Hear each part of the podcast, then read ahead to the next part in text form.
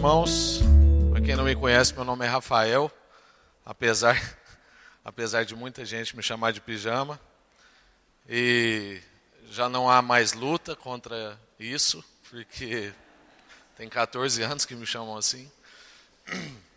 A pessoa que me intitulou desse apelido está aqui nesse lugar. Me ajuda a orar por ele. Ele estava longe, estava mais fácil perdoar. Agora estou vendo ele aqui.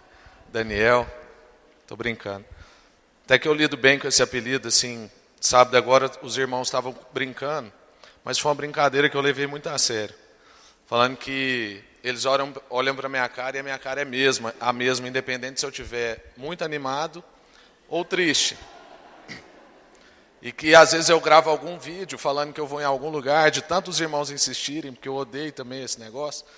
E aí os meninos ficam rindo porque eu falo assim, gente, estou muito animado, tal. Então, mas assim, é porque eu estou mesmo. E eu recebi isso, levei a sério, porque a Bíblia fala assim que a melhor característica de Deus, o que traduz a santidade dele, é, é que ele é o mesmo. Ele não varia. Então eu falei assim, olha, vou receber isso como um elogio, não como uma crítica. Então, tomara, né, que eu seja o mesmo. Mas a minha esposa está aqui e não vai deixar eu mentir. Eu não sou o mesmo. Tem hora que eu fico irado, outras vezes eu fico sem paciência. Às vezes eu sou amoroso. É, vamos lá. Recentemente me chamaram para falar numa conferência. O título da conferência era Domínio. E o objetivo era que a gente falasse sobre o domínio de Deus e o domínio da igreja, porque em Efésios diz que a igreja domina junto com Cristo nessa terra. É, e eu fiquei assim muito em crise, porque na época eu não estava assim dos melhor, e eu não estava muito para dominar, assim, eu estava mais estava sendo mais dominado. Deus estava me dando uma chave de braço, tal. E mas acabou que Deus falou comigo no meio de estudo, e eu queria compartilhar com vocês aquilo que Deus compartilhou comigo sobre o caminho do domínio. A igreja realmente domina com Cristo. Mas a gente tem que entender como. A gente tem que entender esse caminho de domínio. A gente fala muito sobre o domínio de Deus, Deus domina sobre todas as esferas da sociedade, Ele domina a nossa vida. Ele é soberano sobre todas as coisas. Mas eu acho que a gente não pensa, não reflete muito sobre isso. Bem, pega meu, meu celular aí, por favor.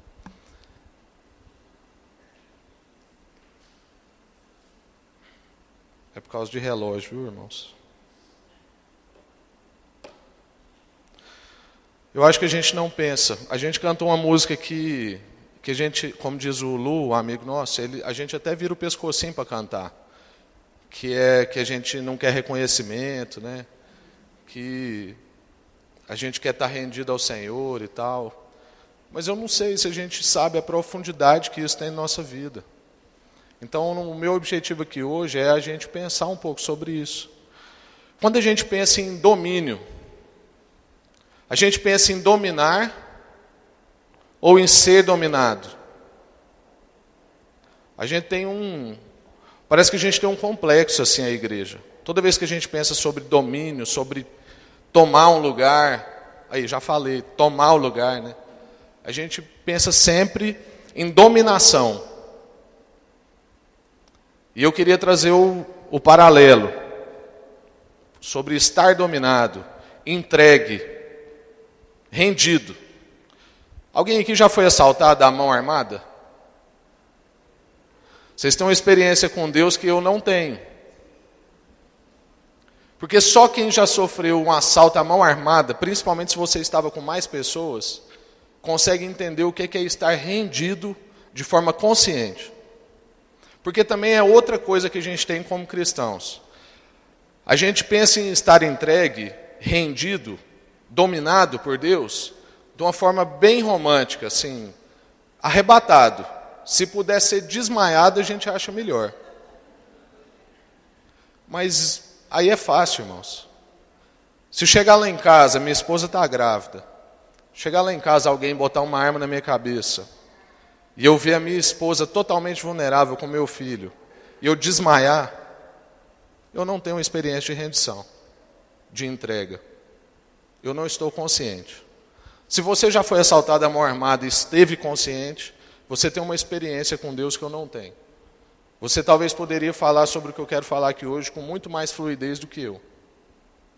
Mas eu entendo que o melhor exemplo de entrega é esse exemplo da gente estar com uma arma na cabeça, a nossa esposa e os nossos filhos totalmente vulneráveis, ou os nossos amigos, e a gente não pode fazer nada. Nada. Para virar o olho você tem medo, assim, para olhar de canto. É assim que a gente deve estar diante do Senhor. Então, o texto que a gente quer ler aqui hoje, Mateus 10, de 16 a 23, a gente vai entender por que, que nós estamos conversando sobre isso. Mateus 10, de 16 a 23.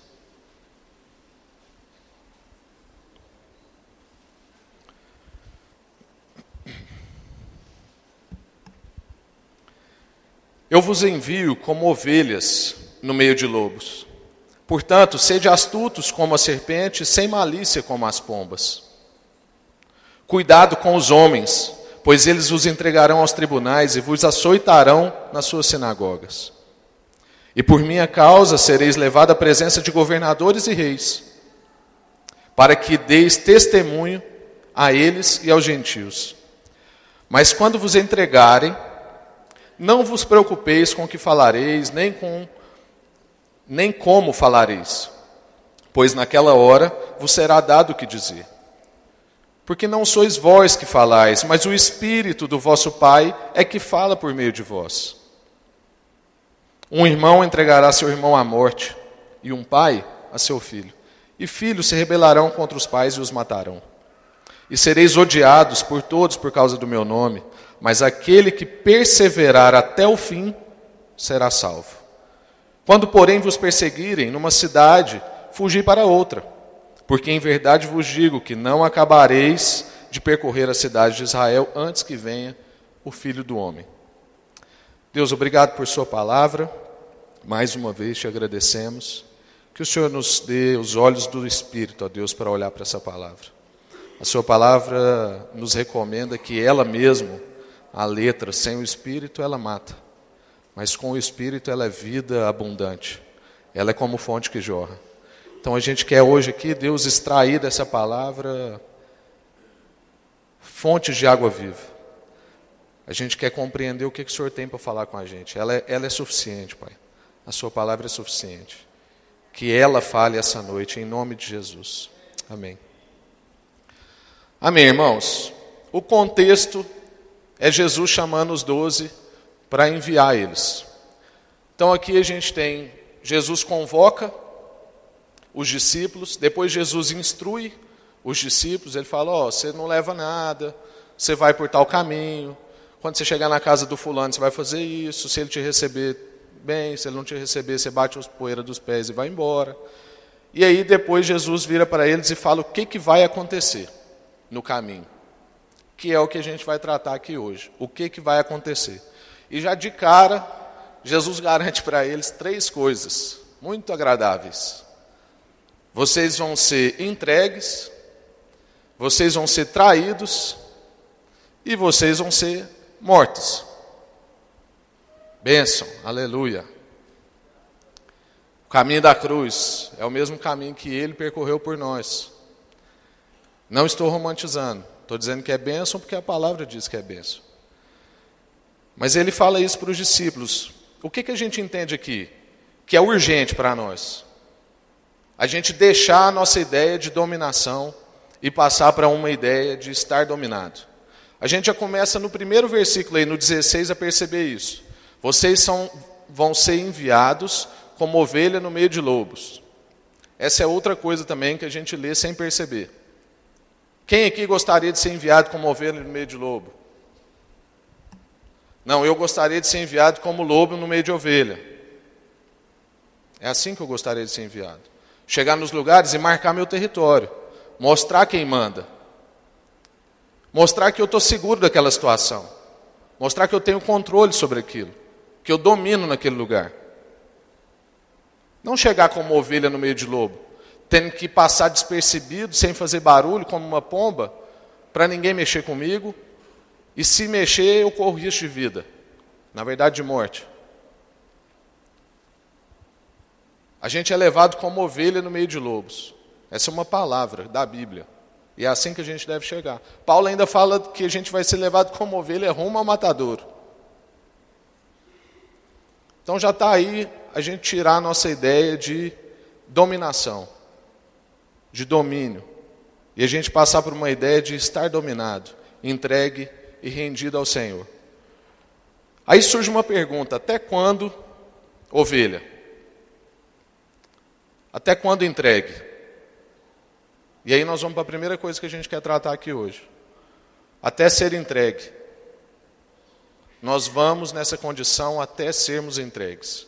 No versículo 17 ao 21, vamos ler de novo. Cuidado com os homens, pois eles vos entregarão aos tribunais e vos açoitarão nas suas sinagogas.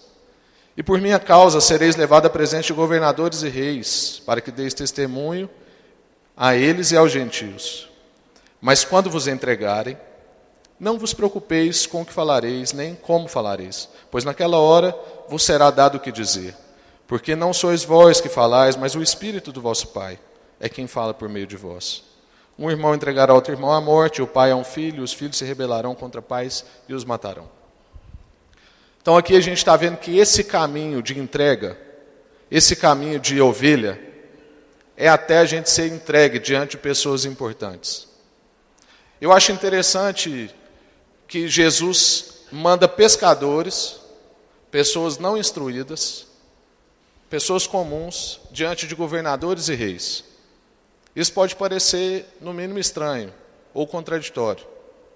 Mas não é. É porque desse jeito fica patente para nós que nós não temos competência.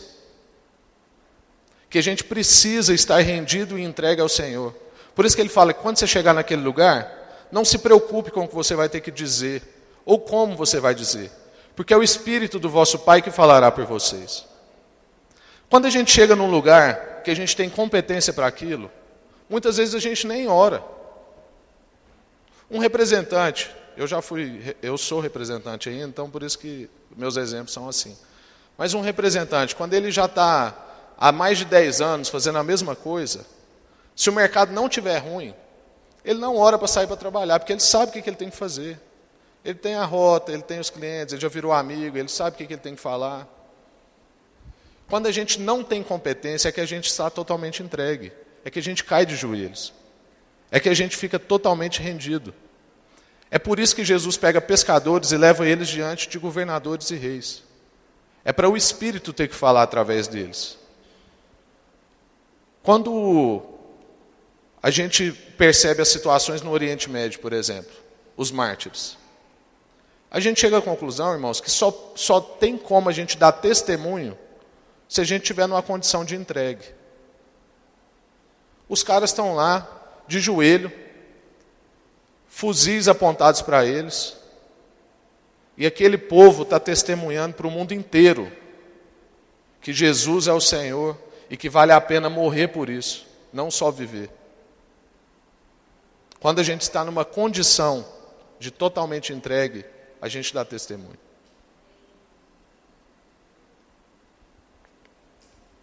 A gente vê no, no versículo 19 de Isaías 50, você não precisa abrir, eu vou ler para você.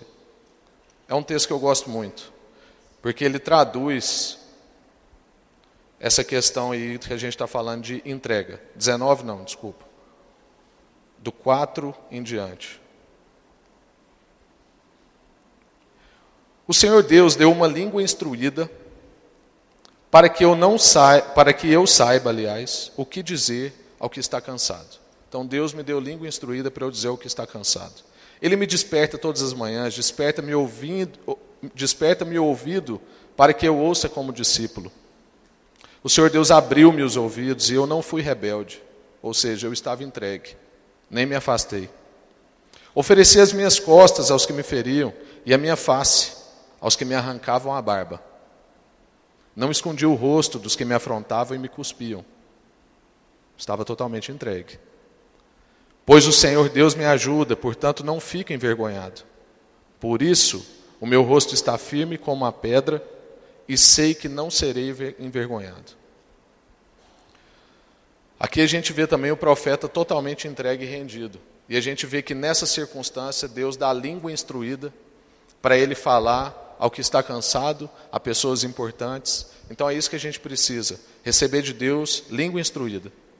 Estando entregue, irmãos, o Espírito domina. Porque não tem outra solução. Se você está numa situação que você não sabe o que dizer, o que fazer, o Espírito tem que te dominar. É o que a gente fala em relação a milagre. Ah, a gente não vê mais o tanto de milagre que tinha. Que isso, irmãos? A saúde do nível que a gente tem é um milagre. Naquela época não tinha recurso. Quando a gente está totalmente vulnerável, o milagre vem. Eu conheço N histórias de pessoas que não têm condição e eles oram e chega um caminhão com cesta básica na porta deles e eles não sabem explicar. Teu irmão de Rondonópolis contou uma história assim para nós. Eles estavam desesperados, não tinha papel higiênico, não tinha comida, não tinha nada. Eles estavam de joelhos orando. Tocar a campanha deles era um caminhão com uma compra que eles não, nunca tiveram na vida. Com caixa de chocolate, bolacha, os mimos de Deus. Não tinha só arroz, feijão, milho e batata, não. Tinha bolacha boa, chocolate bom. Deus é bom, amados. E quando a gente está totalmente rendido, essas coisas acontecem. Surge o segundo ponto. Até quando? Até quando entregue? Até quando ovelha? Até quando eu vou parecer bobinho diante dos meus amigos do trabalho? Do meu sócio de escritório, de advocacia? Do meu cliente que me zomba da minha fé? até chegar o fim, irmãos. Versículo 22. E sereis odiados por todos por causa do meu nome, mas aquele que perseverar até o fim será salvo. Eu vou nesse caminho de entrega até o fim. Não é até eu dar conta, é até eu completar, é até eu cumprir, é até a morte, cumprir a carreira. Não é até eu ficar cansado. Não é até eu me sentir sobrecarregado. Sabe por quê, irmãos? Porque enquanto você está dando conta, é porque não acabou. Quando a gente cai no chão, totalmente rendido, de joelhos, como essa história que eu contei agora do irmão de Rondonópolis, esse é o fim. E aí Jesus aparece para a gente. É até chegar o fim. Enquanto eu estou aguentando é porque não chegou o fim. Jesus falou a mesma coisa para a igreja de Esmirna em Apocalipse 2. Ele falou assim: Olha, eu estou vendo o que vocês estão passando. Isso não está passando despercebido dos meus olhos. Eu não estou brincando com a vida de vocês. Vocês vão sofrer, mas não tema o que você há de sofrer. Vocês vão ter uma tribulação de dez dias. Dez dias. E quando Deus fala dez dias, não é nem nove nem onze. Dez dias. Mas aquele que perseverar até o fim e ser fiel até a morte, ganhará uma coroa eterna de glória. Até o fim, meu irmão. Se você está passando por uma situação que você acha que você já chegou no fim ou já passou do fim, você não chegou ainda. Deus está nisso. A situação que você está passando não está passando despercebida aos olhos de Deus. Ele não está distraído, ele não está desesperado. Não é como se você tivesse engravidado e estivesse fora do tempo de Deus e agora ele sai correndo. A gente arruma um povo para essa criança, arruma um hospital, arruma um médico. A história está correndo, irmãos. E Deus está com a gente o tempo todo. A gente tem que ir até o fim. A gente tem que ser fiel até o fim, para a gente conquistar a coroa da vida. É o que está escrito lá em Apocalipse. E por que, que a gente está dizendo isso? Por que, que eu estou aqui falando sobre essas coisas? Parece duro, estou falando de morte, estou falando de entrega, estou falando de ser dominado. Em parte é duro, irmãos. Mas em parte não é. Porque se isso é um plano de Deus para nós e nós somos filhos de um Deus amoroso, que nos deu liberdade para chamá-lo de Pai, então isso é muito bom. Tem gente que conversa comigo e fala assim: ah, às vezes do jeito que você fala de Deus, parece que Deus está te manipulando, como se você fosse um fantoche. Eu falo assim, irmão, antes fosse. Mas tem hora que a minha carne ainda faz eu fazer umas desgraças. Na verdade, a maioria do tempo. Mas a minha oração é que Ele me manipule completamente. Completamente. Não há nenhuma área da minha vida que, se eu tomar conta dela, vira bênção. Não tem nada que começa no homem que termina em Deus. Eu não consigo manipular Deus, não consigo manipular o Espírito Santo. Não adianta eu virar a cabecinha, cantar mais suave. Deus não muda, como a gente falou aqui no início. Ele não cede ao meu sentimentalismo. Então eu preciso dele tomando controle da minha vida, eu preciso estar totalmente submisso. Essa é a nossa oração todo dia de manhã. Deus me conduz pelos seus caminhos, aonde o Senhor quer que eu vá. Controla a minha vida completamente, porque um passo que eu dou sem o Senhor é desgraceira, é morte, eu, eu vou ferir alguém. Em nome de Jesus, irmãos. Para ser obra de fé, tem que esgotar tudo que a gente tem para oferecer. Tudo. É por isso que a Bíblia diz que os jovens profetizarão. Porque quando você vê um jovem, um rapaz de 15 anos, 18 anos, 22 anos, falando uma coisa que faz muito sentido para você e o Espírito testifica aquilo como verdade, só pode ter sido Deus, irmãos, porque ele não tem experiência. Ele não tem capacidade manipulativa, ele não é bom o suficiente, ele não viveu as coisas da vida. Ele não sofreu, ele não perdeu um amigo querido. Ele ainda não foi traído. Se ele está falando uma coisa que faz muito sentido, é porque é Deus que está falando através da vida dele. Para ser obra de fé, tem que exaurir toda a nossa competência. Tudo que a gente tem para oferecer tem que acabar. Aí sim é obra de fé. Quando eu vejo um irmão com arma na cabeça lá no Oriente Médio, morrendo pela causa de Cristo, acabou tudo que ele tem para oferecer, irmãos.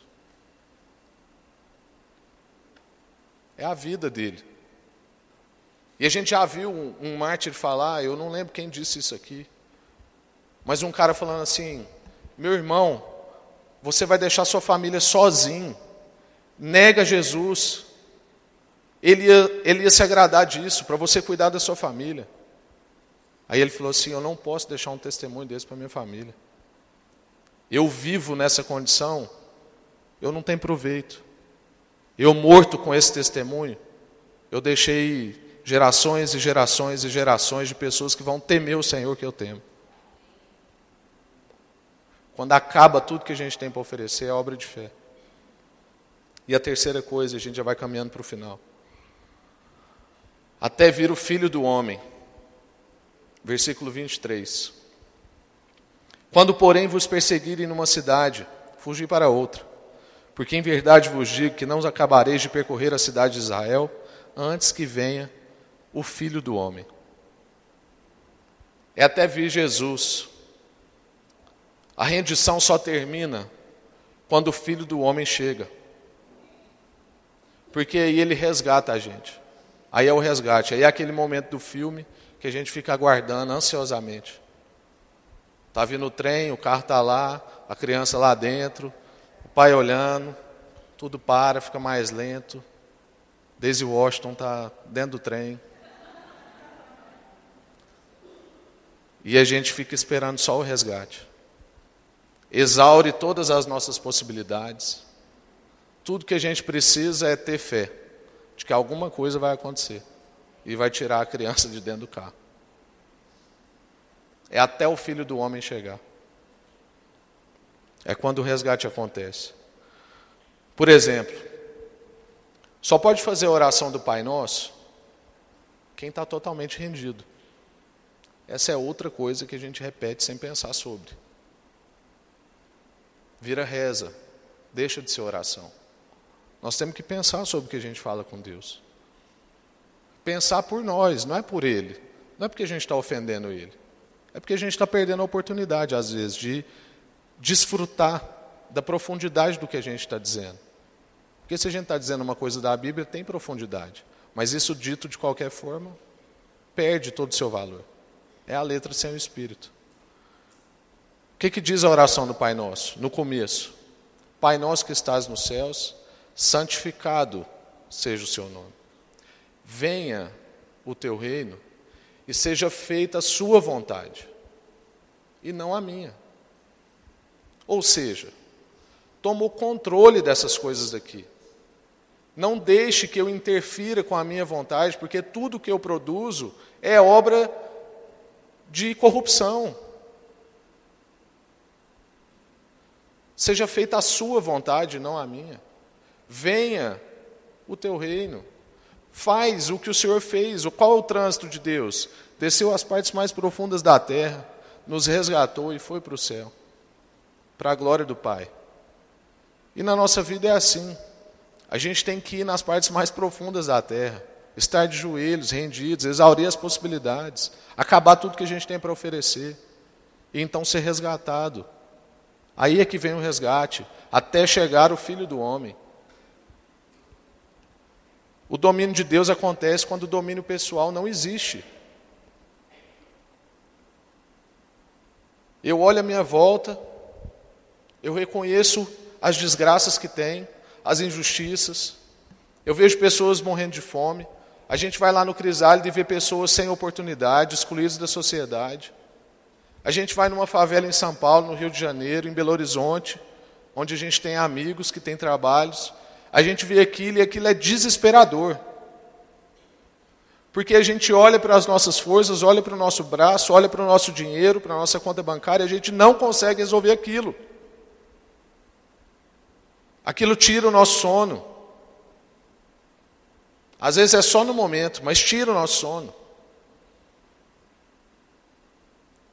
Mas aí o que, a gente faz? A gente cai de joelhos e clama ao Senhor por justiça. Clama ao Senhor por equidade, clama ao Senhor por derramamento de amor, de misericórdia, de graça, de bondade. Clama ao Senhor por trabalhadores para a seara.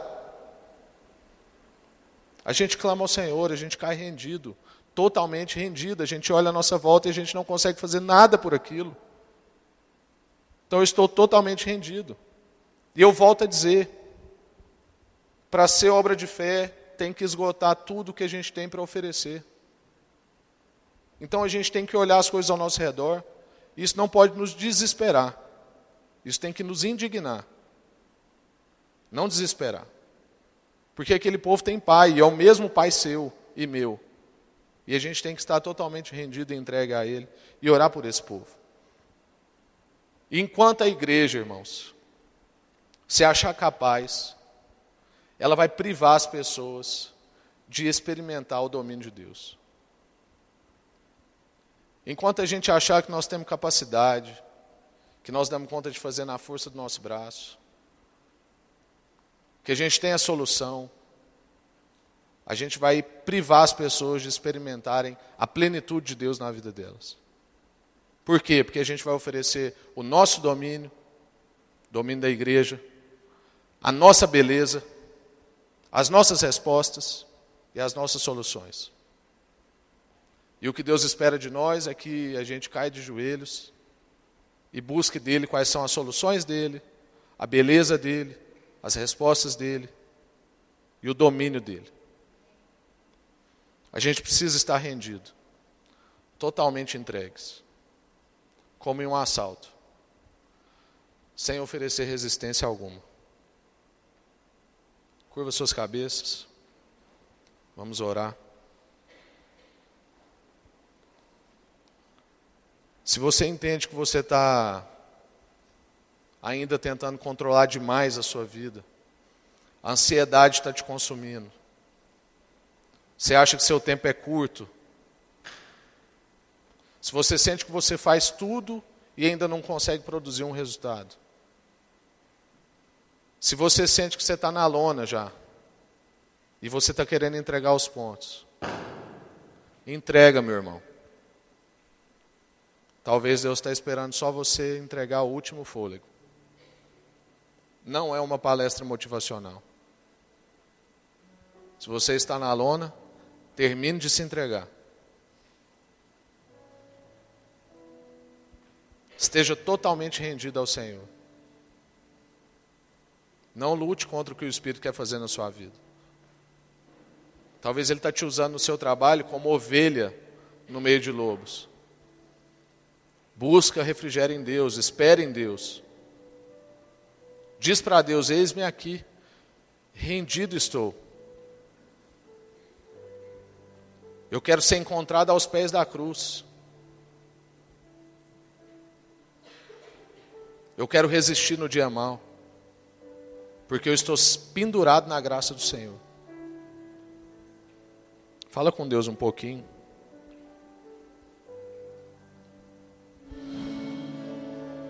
É, Deus, queremos entregar a nossa vida ao Senhor, Pai.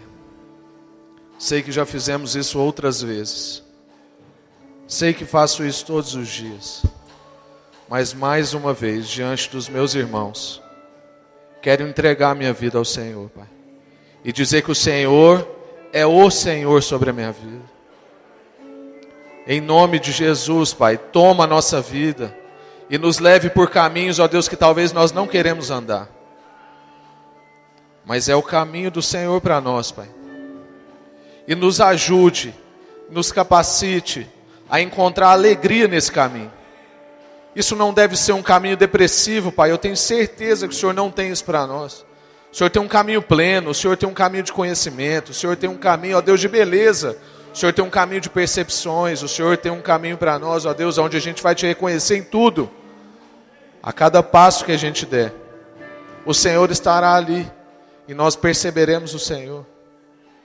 Nos dê essa sensibilidade, ó Deus, para perceber tudo à nossa volta. O passarinho que canta, a folha que mexe. Quando a gente come, ó Deus, pensar que o Senhor nos deu o privilégio da degustação, perceber sabores, nuances. Quando a gente se abraça, ter a sensibilidade do toque, do cheiro, da palavra que a gente não passe por isso atropelando, ó Deus, como se a vida tivesse nos atropelando. E como se a gente tivesse sempre atrasado para alguma coisa ou perdendo tempo de alguma coisa. Que o Senhor nos dê a sensibilidade para percebermos, ó Deus, tudo que o Senhor faz na nossa vida. E entendermos, ó Deus, o caminho que o Senhor quer nos levar. E não termos medo desse caminho do domínio, que é um caminho de entrega, um caminho de rendição. Em nome de Jesus, Pai. Amém.